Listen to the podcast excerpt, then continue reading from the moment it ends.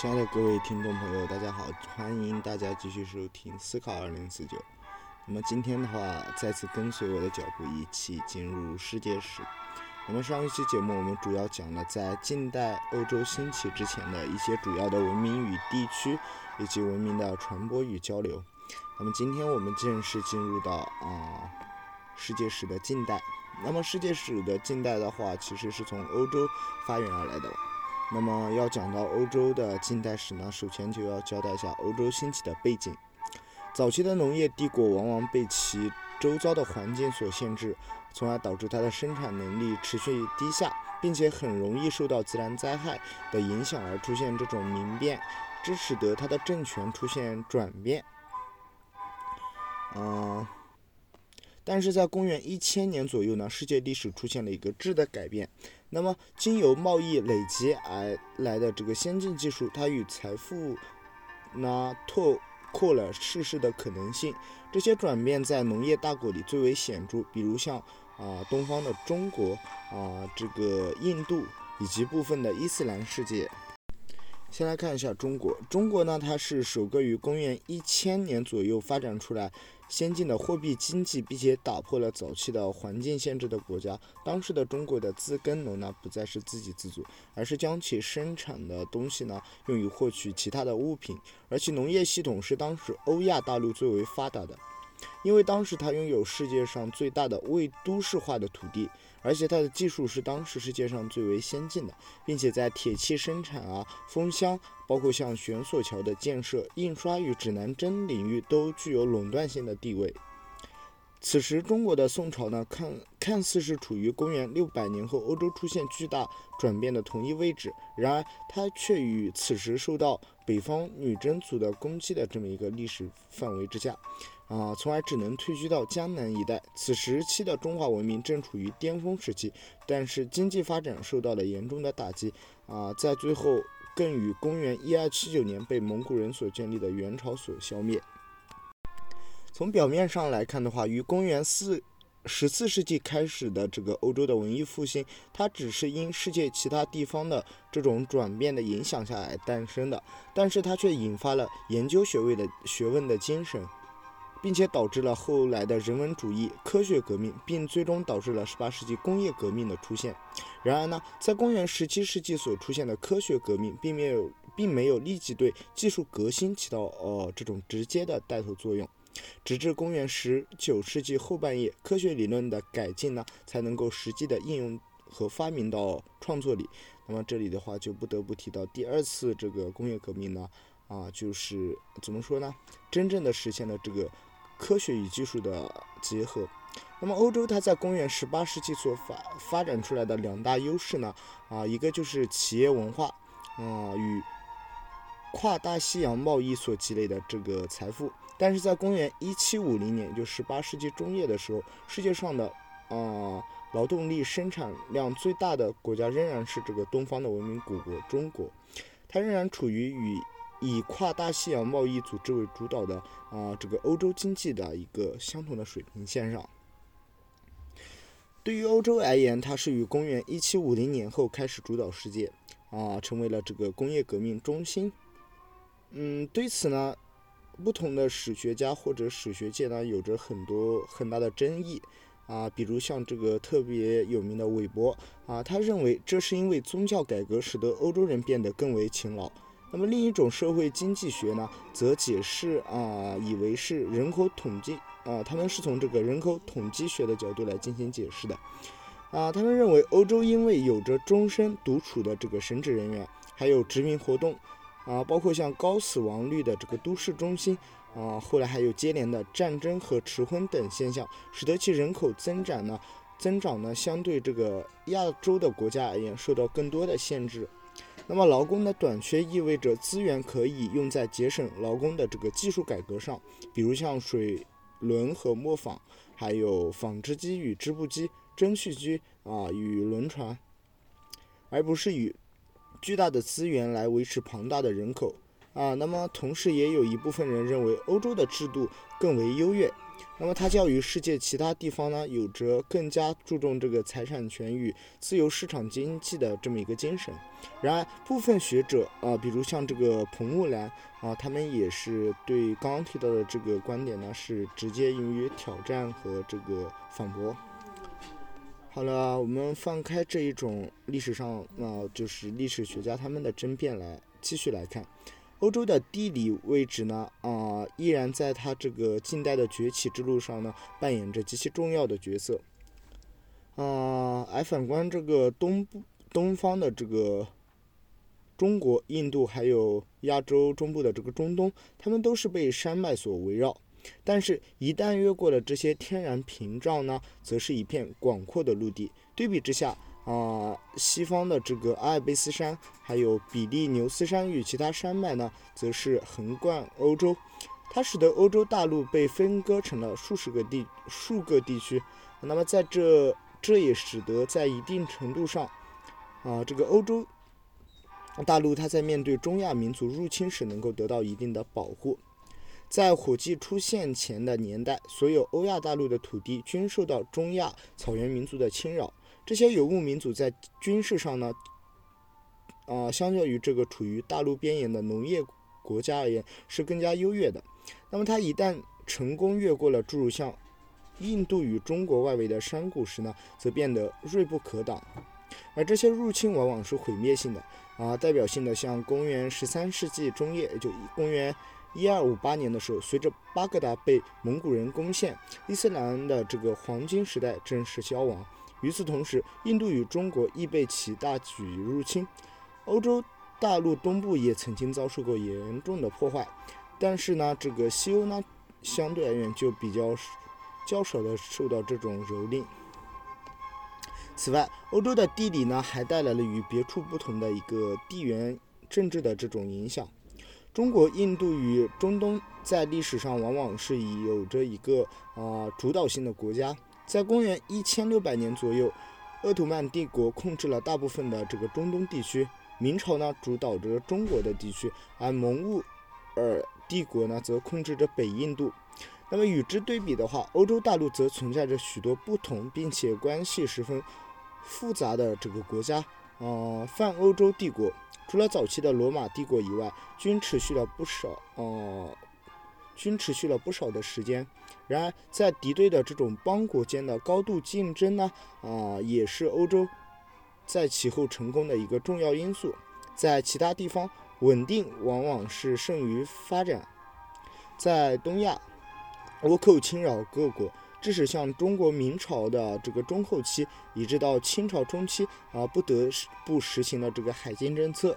海军发展呢，也因为这些政策而近乎停滞。在欧洲则没有可能出现这种海禁政策，因为诸国林立，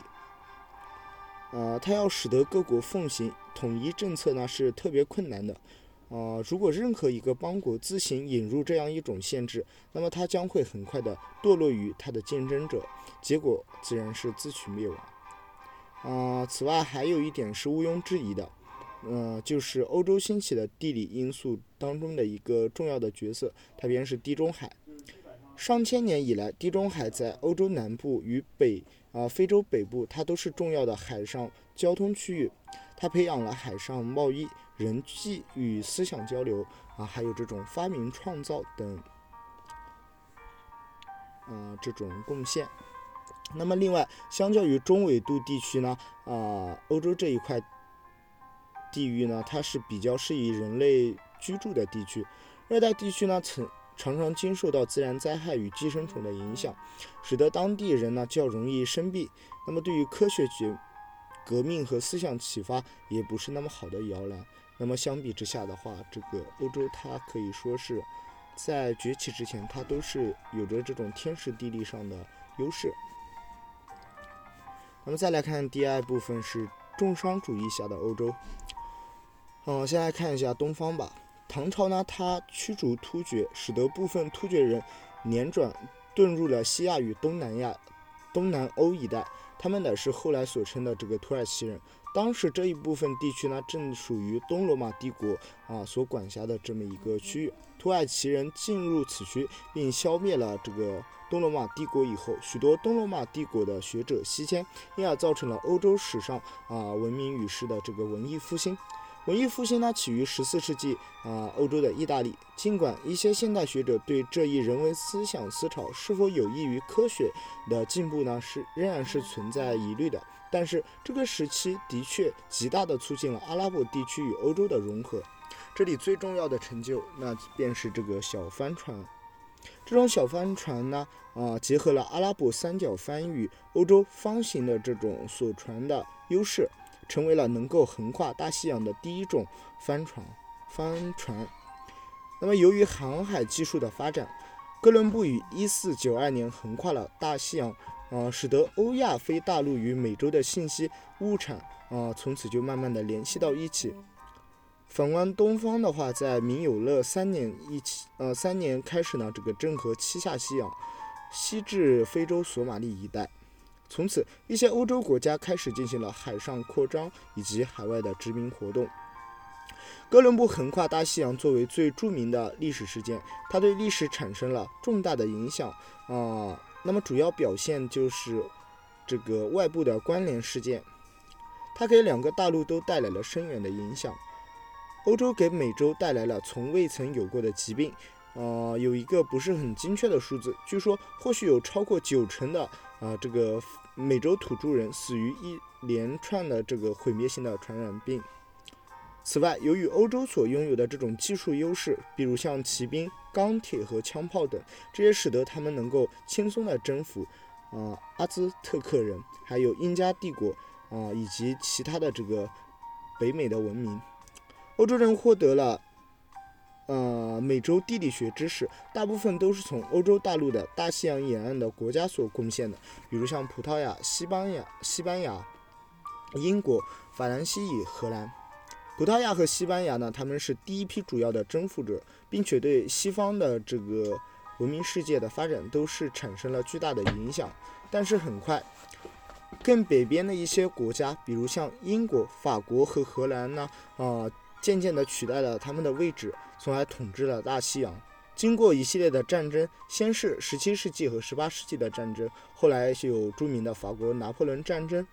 英国成为了世界第一强的大帝国，领土遍布全球，在其巅峰时期几乎控制了世界陆地的四分之一，并因此被命名为日不落帝国。从美洲的土地上以及人民手中所剥夺来的黄金和其他资源，均被船运送到了欧洲。那么与此同时，大量的欧洲殖民者开始向这块大陆移民。为了满足新兴的殖民对劳动力的这种大量需求，他们将非洲人作为奴隶贩卖到美洲。很快呢，美洲许多地方就充满了这种奴隶啊这一下等阶层。在西非，一系列国家沿着奴隶海岸线而兴起。这些国家。剥削离海岸线更远的非洲内陆各处的人民，逐渐繁荣起来。那么，这也形成了世世界历史上最臭臭名昭著的这个罪恶的三角贸易。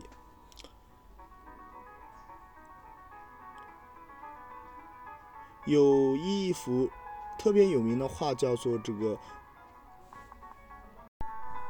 抛锚的。圣玛利亚号，那么它是由1628年由著名的这个画家安利斯所绘，它展示了哥伦布航行时所用的这个卡瑞克帆船的外貌。与此同时，取代元朝而统治中国的明朝的资本主义萌芽也因满族的入侵而不断而中断。女真人的后金政权啊，也就是满族呢，最终消灭了明朝，从而建立了清朝。这个王朝最初是平静并且繁荣的，但是后来不断遭受到欧欧洲国家的侵犯。相对于其他地域的人，欧洲人在枪炮制造与军军事技术上都是处于优势的。就在其入侵美洲后不久，欧洲人又渐渐地将目光目光转向了其他各大洲，并开始入侵亚洲。十九世纪初，不列颠已经控制了南亚次大陆、埃及和马来半岛。法国控制着呃印度支那，荷兰呢控制了这个英属的东印度群岛。英国同时还控制着一些仍然属于旧石器时代人类的一些地区，比如像澳大利亚、新西兰和南非，并且英国在北美的这个殖民地的居民的大量涌入，嗯，也使得到这个十九世纪末期呢，就连非洲最后一片无主之地也渐渐被欧洲的列强所瓜分。